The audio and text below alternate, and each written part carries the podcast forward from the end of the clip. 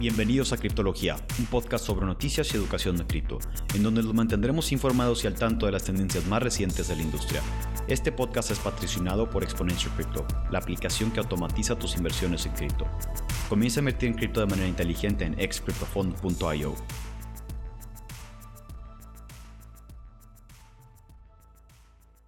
Bienvenidos a otro episodio de Criptología.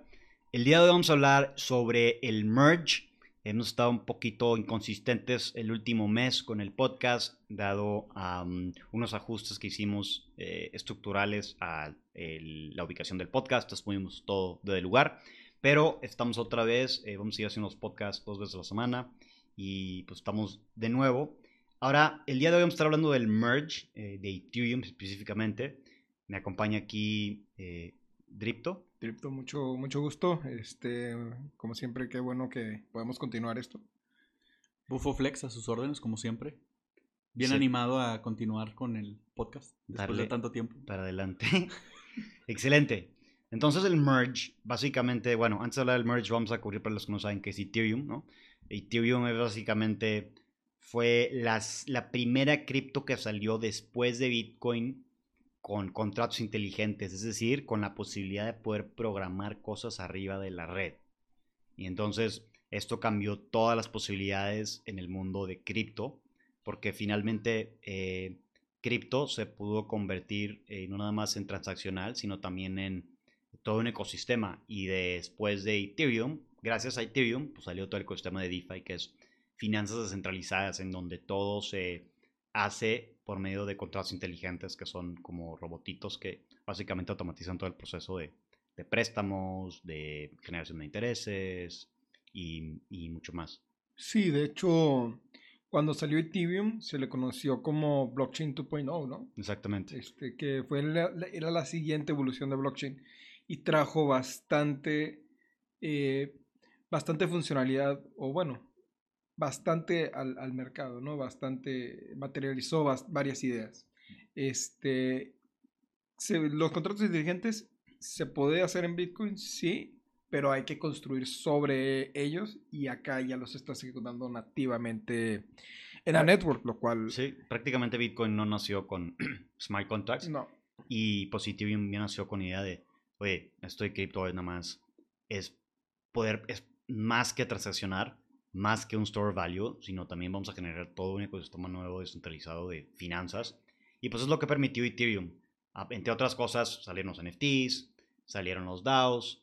Em, eh, ahora, todo, todo por cierto, nació en Ethereum, ¿no? Exactamente. Y luego eventualmente empezaron a salir otras eh, Ethereum Killers, que sí les dicen Solana, Avalanche, Phantom. Em, ¿Por qué salían, empezaron a salir ellos?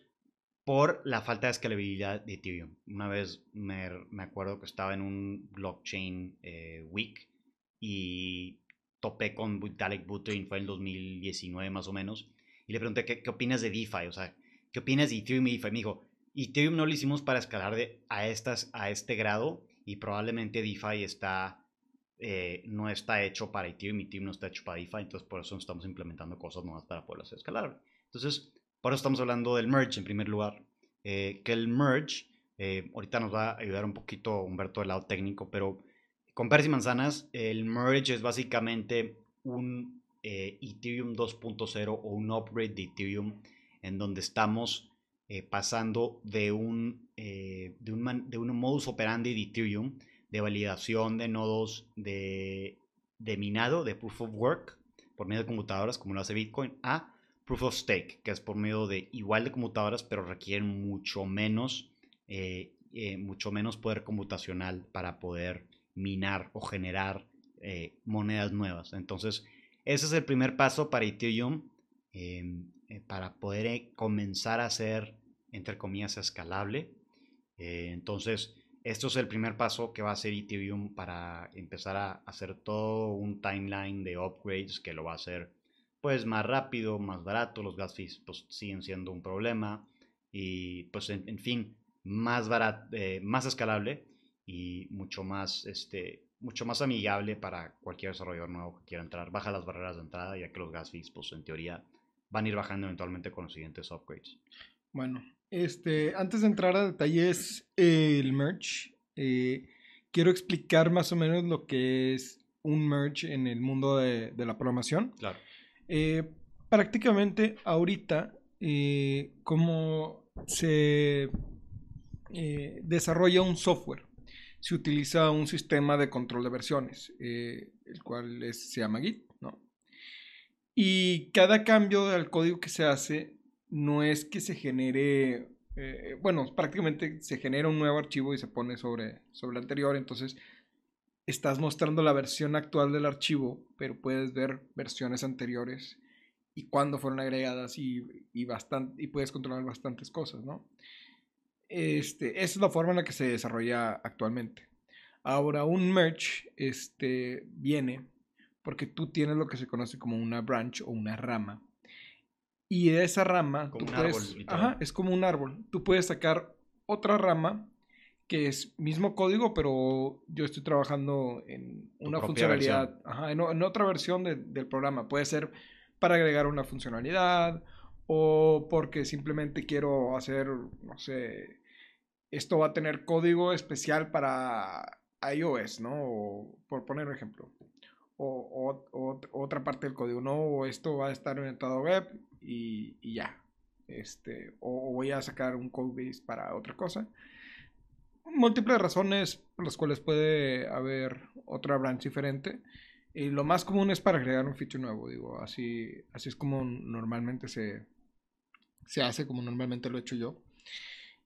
Y lo que viene siendo un merge es que cuando tú agarras una de esas ramas que es compatible con una rama, con la rama principal que se llama main, antes se llamaba master, pero eso es tema para otro día. Y a esta rama main le jalas todos los cambios que se hicieron en la rama nueva y eso se conoce como un merge porque la rama nueva eh, sale una sale una rama en algún punto y esta se está volviendo a fusionar hacia, hacia la rama principal, que es lo que va a estar deployado en, en todas las computadoras que corren nodos de, Ethereum. Claro, y es- no es lo mismo hacer un merge de un network internacional como Ethereum a un merge de, De un programa, de una de un actualización de programa en local o una app de Sí, Facebook. even- eh, obviamente por, por obvias razones es más complejo hacer un, un merge de un de una network, eh, de criptomonedas. que de un Instagram, que una branch de Instagram. Ujú, nueva. porque Por lo descentralizado. Ajá, por lo descentralizado. Tienes, en- tienes que tomar en cuenta que tienes un algoritmo de consenso. Ese algoritmo de consenso tiene que autorizar el merge. ¿Qué es el algoritmo de consenso, en pocas palabras? Algoritmo de consenso prácticamente es lo que dice cuál es el siguiente bloque de, blockchain, ¿no? Entonces, si tú tienes dos, dos redes de, blockchain, este, dos networks diferentes o que son las mismas, o sea, pueden ser ambas de Ethereum, pero no van a poder hablar entre ellas porque, la- porque a lo mejor tienes dos versiones diferentes del algoritmo de consenso y uno dice una cosa y otro dice otra, ¿no? Entonces no pueden interactuar contra ellas, tienen que estar sincronizadas y todos estar de acuerdo. Este, una vez que el algoritmo de consenso dice esto, esto pasa, todos los demás nodos este, dicen ok, estamos de acuerdo y, y continúan el bloque. Entonces, eh, en el algoritmo de consenso, pues eh, tiene que es- estar igualmente estructurado en todos lados, ¿no? O, o tiene que actualizarse. O sea, el algoritmo de consenso es como el motorcito que... Ajá, es lo que, es lo que dictamina cuál es el siguiente, cuál es el bloque que sigue. Ah, bueno, voy a ordenar los bloques. Eh, el orden de las operaciones va a ser este. Sí, que pues bloque de, de- de blockchain, o sea, todo está... e- Es, como la, la señora que está tejiendo la hamaca y decide qué, qué cordón usar después. Eh, Sí, haz de cuenta. Por eso existe una vulnerabilidad, por llamarlo de una manera, sobre que se llama double spending. No sé si la conocen, me imagino que sí. Eh, no, o sea, No. sí la he escuchado, pero ¿cómo funciona así en peras y manzanas? Ok, el, el double spending es. eh, yo, te, yo te digo, oye, te voy a mandar 5 bitcoins. Y tú dices, ah, mira, sí, gracias. esa- Esas 5 bitcoins, este, ten, aquí está lo que yo te iba a ofrecer por esos 5 bitcoins. Eso te alcanza para, no sé, dos horas de maquinitas, ¿no? Por poner un ejemplo. Entonces, yo estoy disfrutando mis dos horas de maquinitas y pago esos 5 bitcoins. Pero también hago otra transacción donde digo, ah, mira, esa otra cartera es mía. Voy a mandar 5 bitcoins para allá.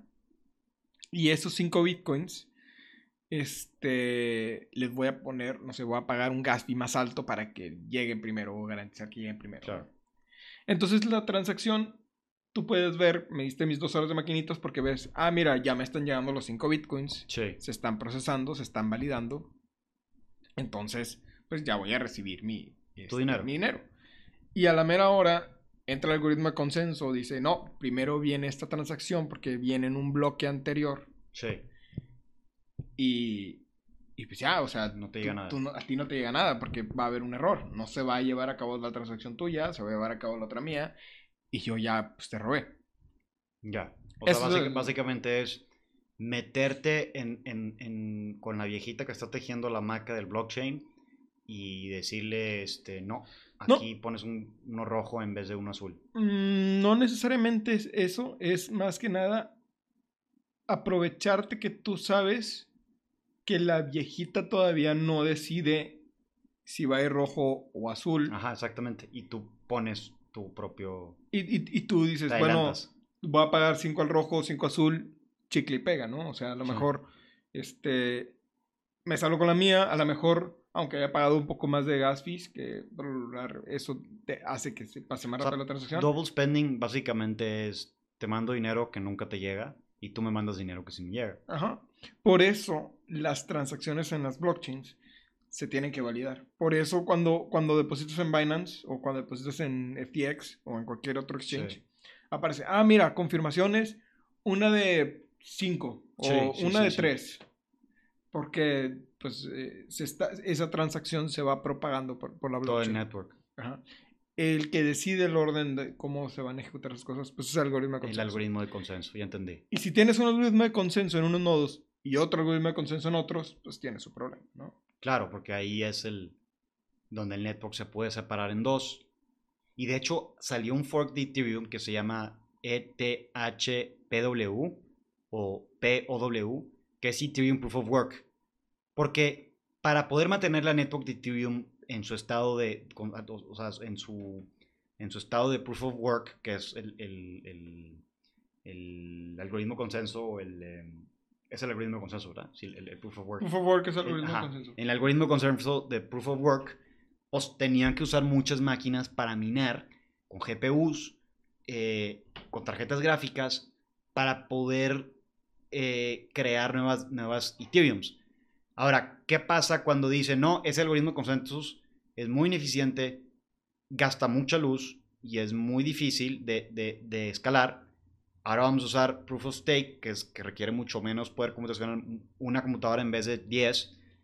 ¿Qué va a pasar con todos los mineros? Pues los mineros ya no van a poder, ya no van a tener, o sea, ya no van a poder que minar. O sea, ya no van a poder minar Ethereum normal, van a tener que mi- minar su propio branch o su propia versión de Ethereum y es lo que hicieron. Hicieron su propia versión de Ethereum que la siguen minando y se ha desplomado creo que 50% no sé, desde que salió hace unos, unos días. Entonces, No, no, pues es- pues no sirve. Digo, ¿para qué le quieres? no, y es que el, el mercado va, va para abajo. Es, Aparte. Entonces, entonces ya, ya que se hace este, este, este merge y ya no es proof of work, sino es Proof of este, stake. Proof of stake. proof of stake, ¿cómo puedo? Ya no, yo si yo quiero minar, antes me compraba un, un Sí. GPU. Ajá. ¿Cómo le hago ahorita para minar?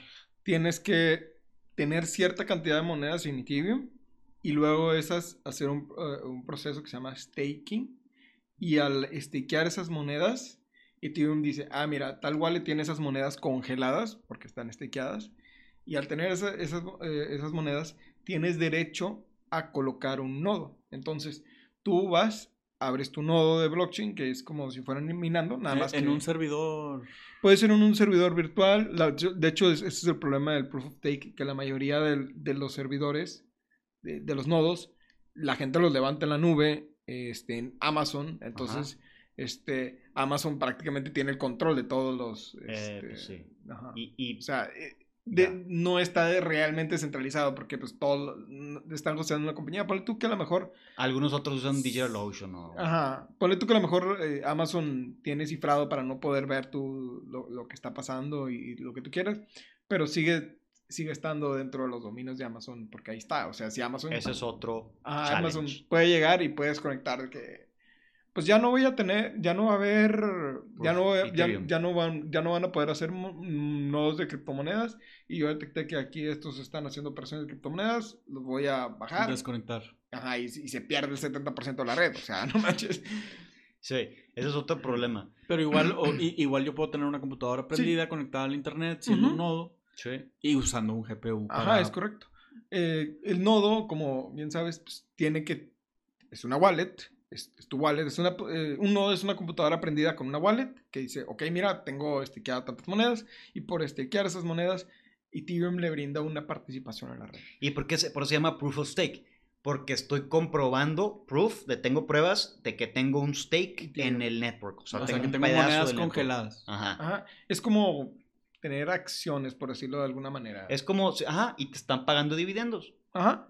Sí, Ahora- prácticamente por tener acciones nada más. Hay un debate algo controversial o algo fuerte, por decirlo de alguna manera, que dicen, bueno, es que proof of stake le estás quitando el dinero al pueblo para dárselo a los que más tengan. Pues sí. ¿Qué- eso sí. Es correcto, sí. Ajá, y, dicen, bueno, pues es que el espíritu de, de blockchain es que nadie tenga control de, de todo y ahora le estás dando el control a los que más poder tienen y demás. O sea, son debates... Pero la bueno, verdad- es el, es el, o sea, es el primer paso hacia, uno, un blockchain más limpio, de energía más limpia. Dos, más rápido y más eficiente. Yo, yo siento que la eficiencia de la, de la red de, de Ethereum no sé si vaya a mejorar. Bueno, en teoría sí, porque al, hacer, al ser proof of stake, en teoría puedes hacer más transacciones por, por minuto, por segundo. Esto puede, puede ser más rápido, pero igual la, la Pero, no calidad de los pero significa aumentar, que los gas fees van a ser menores o no. es que ese es el problema, porque si tú estás stakeando y estás recibiendo 30 mil dólares al mes, no vas a querer recibir menos. Entonces, los que tienen ese poder de voto, de decisión, son los stakers y ellos quieren recibir cada vez más. Ese es otro tema. Ese es el tema. Este, ellos van a, eh, tienen que decir, oye, vamos a bajar los fees o no vamos a bajar los fees. Y ahí ya se centraliza un poco más. Ajá, ese es, ese es, el, e- ese es el debate de, de, migrarse a Proof of Stake, de Proof of Work o Proof of Stake. Exactamente. Vamos a hablar un poco de los efectos, em, bueno, a largo plazo y a corto plazo de, del merge. Yo quisiera comenzar con, y ahorita, o sea, mira, acaba de pasar el merge. Yo les voy a decir un poquito de mi perspectiva, les voy a compartir un poquito de mi perspectiva del mercado a nivel, a nivel, el, el, el, área financiera lo que está pasando. Este caso del merge fue una especie de buy the rumor, sell the fact. Eh, no sé si estuvieron, o sea, estuvieron viendo los mercados que se están cayendo. En donde tú... Sell the news. Sí, sell the news. Bu- Buy the rumor, sell the fact. O sea, compras el rumor de que va a ser el merge o de que van a anunciar algo Tesla y luego cuando pasa la noticia, vendes Porque, Porque va a ya- subir todo cuando ya o, salga. o va a bajar. Entonces, eh, aquí en este caso, la gente ya esperaba que el merge fuera a pasar, entonces ya estaba priced in into the market, ya estaba dentro, o sea, el precio de Ethereum reflejaba ya un merge. Entonces, cuando pasa el merge, todos venden porque el que le apostó a Ethereum de que fuera a ser el merge, que sabía desde hace dos años que iba a ser el merge, lo compró hace dos años y, fue, y sabía que iba a subir, entonces lo va a vender ahorita a un, a un profit. Entonces, ¿qué pasó? ¿Cómo reaccionó el mercado?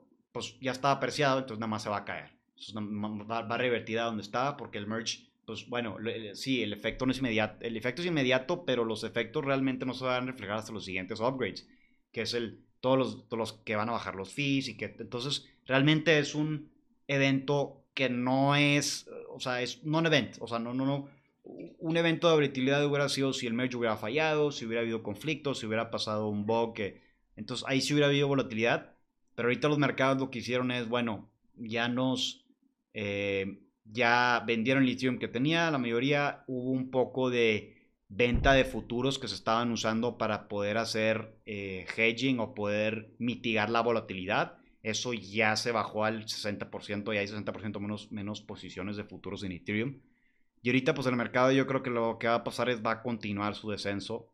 Probablemente Bitcoin va a llegar a los 9 mil dólares como tenemos, digo yo, es mi target. Para Ethereum, siguiente target son peligro de 500 dólares. Entonces, el mercado va a seguir bajando, este, pero a corto plazo, pues el, el, el, merge es un primer paso de muchos pasos y es un primer paso a largo plazo. A corto No, plazo. bueno, eh, ya ha habido, ya ha habido este, otros, otros Sí, pero este, es- pasos. Exacto, pero este es el primero, el primer paso a Ethereum 2.0. O sea, el primer paso a un Ethereum más barato, a un Ethereum más rápido, a un Ethereum, etcétera. Porque estás ya dejando de depender de, de GPUs físicas que, que se calientan y se Ahora- crashean, ahora- etcétera. Pregunta, ¿está dentro del interés del uso, de facilidad de uso de la moneda, no de Ethereum? ¿Está dentro del interés que baje el precio? Porque a lo mejor Pues si sí, el porque precio bajan baja, los fees. ajá, si baja el precio directamente, automáticamente bajan los fees. Y eso puede traer más usuarios a la red y, y- y a, a que más gente lo use. Sí, digo, a, la gente normal... le, puede traer nueva vida. A la, la gente que ya tiene Ethereum no quiere que sí, suba. no, No, quiere no que le, no le interesa. Le vas a preguntar, un- o sea, una, un holder. Ellos quieren que suba. Va a decir, oye, ¿te interesa que baje Ethereum? No, no, no, no, no me interesa. Ahorita no, gracias. Pero pues no, no lo puede controlar. Pero a- al que no se ha metido cripto, va a decir, sí, por favor, gracias. Gracias que está bajando. Y a los desarrolladores nuevos que van a desarrollar dApps en Polygon lo que sea, pues qué bueno.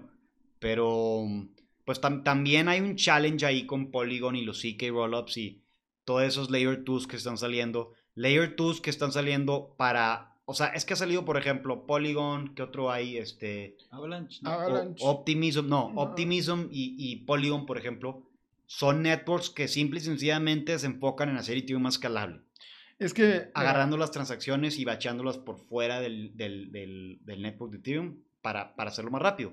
Que la duda es, ¿qué va a pasar con estos, con estos quick fixes una vez que se migre todo a Proof of Stake y ya, ya sea más escalable? Yo es siempre lo dije, yo siempre lo opiné, que esas eran parches, no eran soluciones reales, era ponerle un parchecito a lo- que... no, pero es que, es que la cosa es de que ¿Tienes miedo? durante el parche sí se desarrolló lo suficiente como para que Polygon, Ya. por ejemplo, Pues, tenga, tenga demasiado propio- uso, tenga demasiado, un chorro de cosas de- del metaverso, se está usando en Polygon. Es que sí es verdad, Este, porque mucha Eso gente... sí. Y han agarrado un chorro de personas, un chorro de compañías que no son descentralizadas, o sea, centralizadas, que dicen, bueno, yo quiero, yo quiero entrar a esto, ¿cómo le hago? Polygon. Y Polygon. Polygon se encargó de ir a hablar con todos los negocios establecidos, centralizados, Sí. así, y les dice, oye, yo te puedo meter, es así de fácil, vamos a hacerlo de esta manera. Más barato. Entonces, más, más que un layer 2 de Ethereum,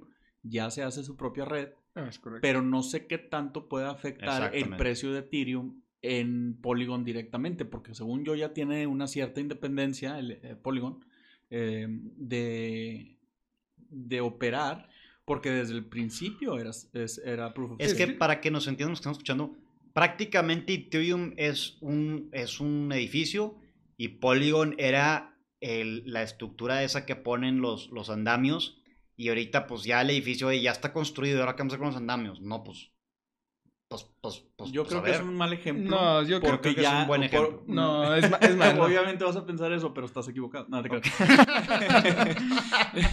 no, o sea, yo creo que, que ya, se, ya se estableció como su propia red. Es y más de un andamio. Ya es, es mucho más que un andamio. Sí, es que el problema que solucionó Polygon es que esa barrera de entrada para usar Ethereum, porque era muy caro, tú te metías por Polygon y hacías exactamente lo mismo. Y Phantom, que ya es su propia red y está, es un DAG, ¿por qué no usa Phantom? Phantom, po- porque Phantom no, no, no, no había salido cuando salió Polygon.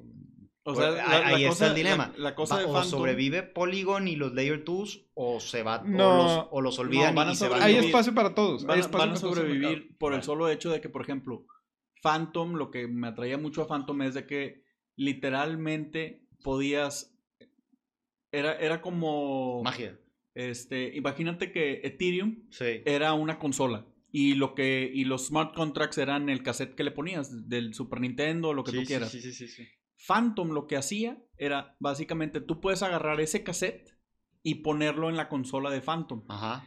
Pues una consola hecha fuera de Nintendo, fuera de, de Sega, lo que tú quieras, pero como quiera puedes estar jugando el juego porque lo único que tienes que cambiar son muy pocas cosas para poder trabajarlo en, en esa consola, pero esa consola, siendo, siendo Phantom, eh, era muy fácil escalable porque era DAG, era un diferente sistema y es una mejor, eh, ¿cómo se dice?, comparación que tus andamos. Sí, sí. Sí, Digo, es- hablando de consolas, es- Es como cuando salió el Nintendo. necesitas, que, necesitas que te consuelen ahorita por, por... O el ardido eres tú. No, no, no. Necesitas que te ¿Quieres consuelen. vitacilina? Va, es como, en- en- siguiendo el ejemplo de las consolas, es como cuando sacaron, eh, la relación sería cuando sacaron el Nintendo DS, no sé si se acuerdan, que, Que corría juegos podías. de Game Boy. Entonces, todos tus juegos de Game Boy que ya tenías, los podías jugar desde el Nintendo DS.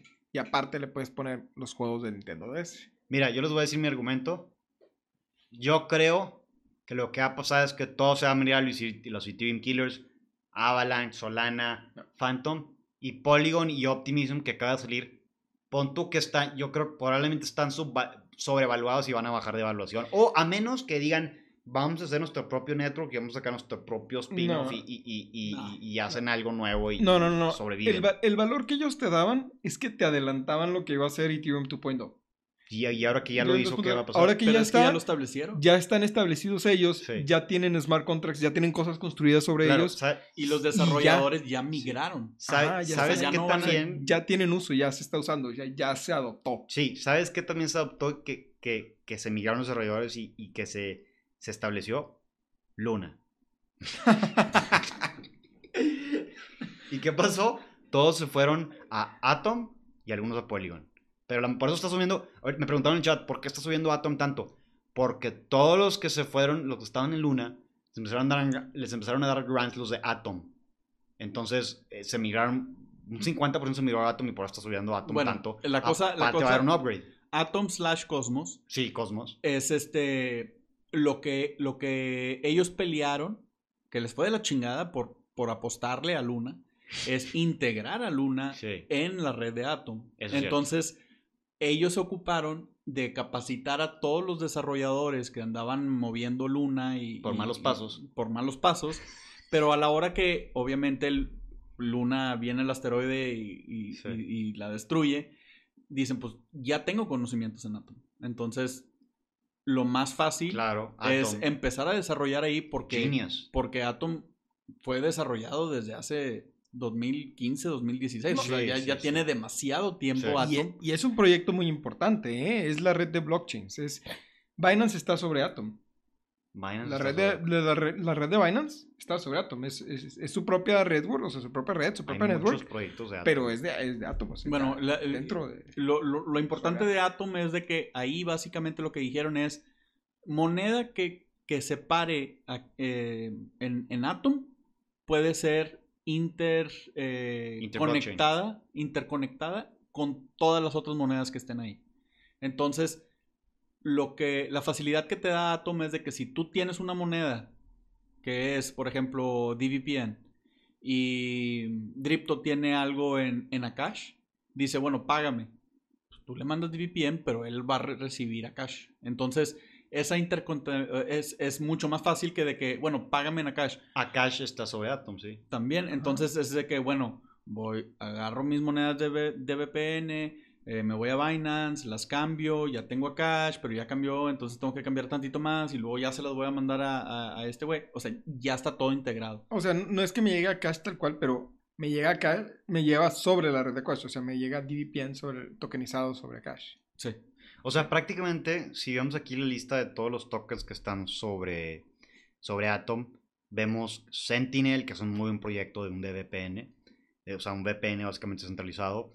Eh, Band Protocol, que son Oracles, Osmosis, que es, que es, que es, que tú Eh, estás eh, ese es un, ese es un, em, Un, un Un Dex, ¿no? exchange, es Sí, un Dex. Es Un un Dex. Dex. Tú, tú lo Muy usas, bueno, ¿no? Tú lo muy usas, bueno, ¿no? sí, El- sí, sí. el- recomendado. Que te da 50%, ¿no? O algo así. te da un chorro. Ahorita, obviamente, como ya tiene más tiempo, ya ha bajado mucho más, pero no te la estás, este, no te andas peleando con Binance para que te libere tus monedas porque no tienen, o sea, no, Osmosis, usen Osmosis, punto. Osmosis es muy bueno. ok, también está LPS y todo. Cronos, tenemos a, Te- bueno, Terra no, ni para mencionarla, KuCoin Token, o sea, el KuCoin Chain, el Kuko, el Kuko Chain, Thorchain, Kava, Oasis Network, Secret, que acaba de salir, que es una moneda básicamente como Monero y Zcash, Injective Protocol, Oye, eh, eh, un, pequeño paréntesis. Todas esas monedas tipo Monero, Secret y así, tienen un valor de, un valor de mercado muy importante y ahorita están muy sobrevaloradas. eh, digo, eh, subvaluadas. subvaluadas. ¿Tú crees por qué? Yo, yo creo que sí, porque eh, si nos vamos a los orígenes de Bitcoin, Aborígenes. a orígenes, eh, Satoshi Nakamoto. De hecho, se rumora que Satoshi Nakamoto está trabajando en Monero. ¿eh? Eso sí lo he escuchado. ¿Sí? Porque lo- los principios de, o sea, sacaron Bitcoin y, y dijo, ok, pero Bitcoin tiene estos problemas, necesitamos que pueda haber privacidad real. Ok. Este, que pueda haber privacidad real. Este, y este, eso lo podemos conseguir haciendo eh, est- estas implementaciones adicionales, ¿no? Y esas implementaciones, tal cual como las había descrito Satoshi, las tiene Monero. Ya. Lo que viene Entonces, siendo Monero- wallets, wallets virtuales, así de Sí, sí, tú sí, me mandas y esa wallet yo no tengo que ni tocar y, y ya tengo el dinero en otra wallet, o sea, No, no, sí. Yo creo que ahorita estamos mucha utilidad. cor- cortándonos bien tiempo aquí, pero entonces en, en En conclusión, conclusión- en conclusión, Ethereum. ¿Va para arriba? ¿Va para abajo? ¿O se queda igual?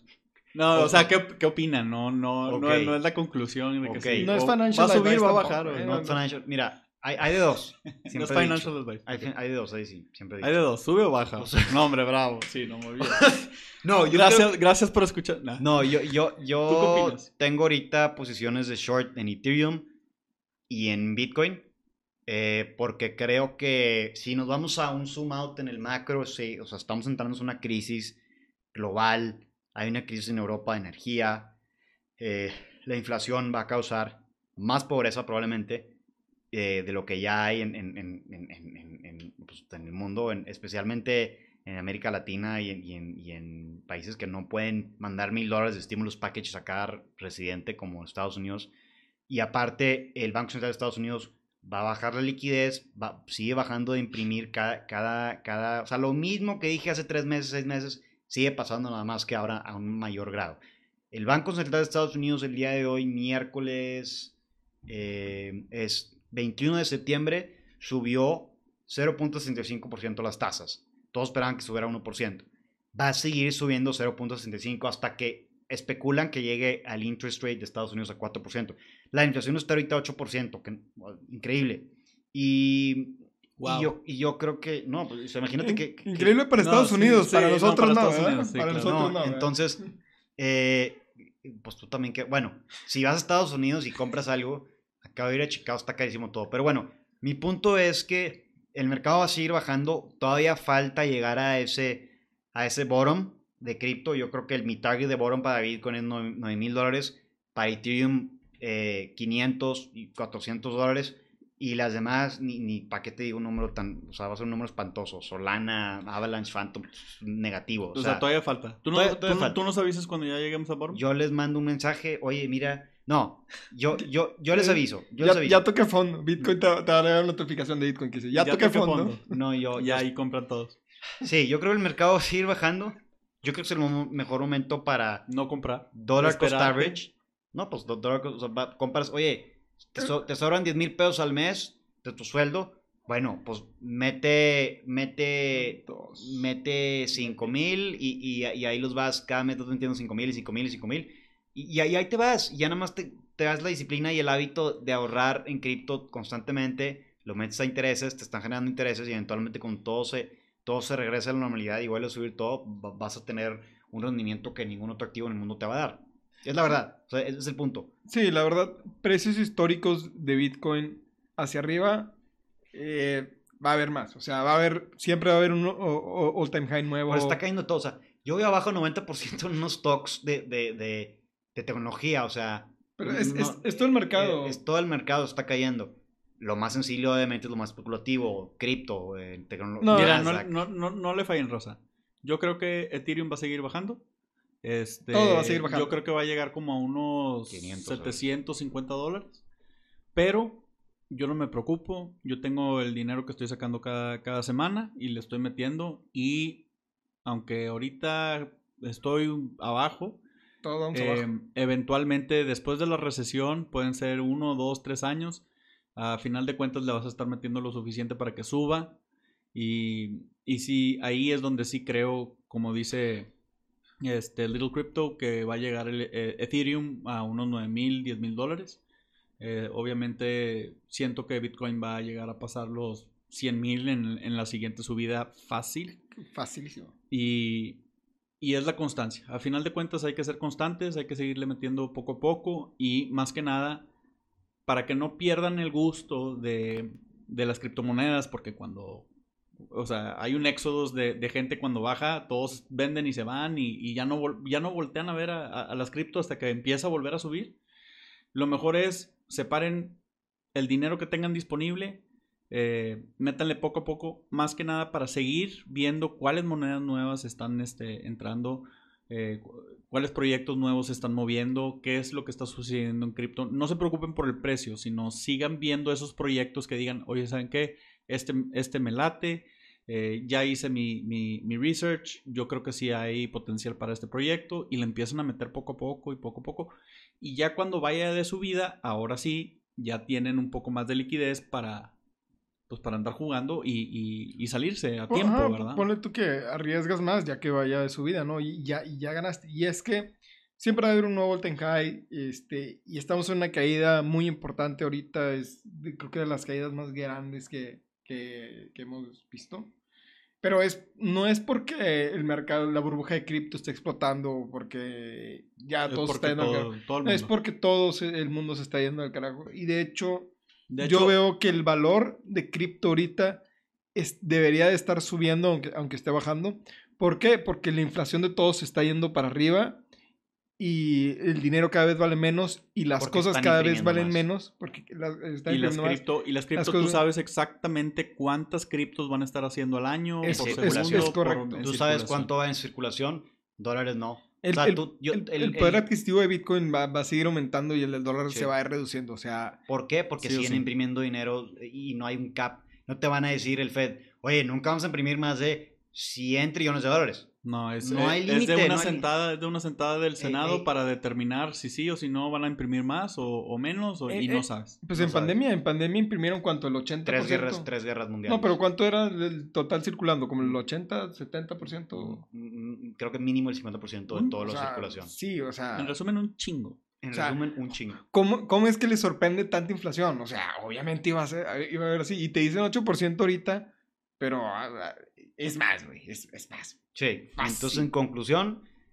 eh, acuérdense de esto. Lávense atrás de las Bitcoin. Ah. Bitcoin tiene un supply limitado de, creo que son que 21 millones, y el dólar no tiene un supply limitado. ¿Qué significa esto? Que el valor de Bitcoin en circulación es fijo, por ende va a seguir subiendo porque es limitado, y el valor del dólar no es fijo porque no, no tiene supply cap, y pues va a seguir bajando naturalmente. Entonces, con, llévense eso de, de tarea y nos vemos eh, en el siguiente episodio. Gracias por escucharnos. Que tengan una excelente día, noche, mañana. Hasta luego.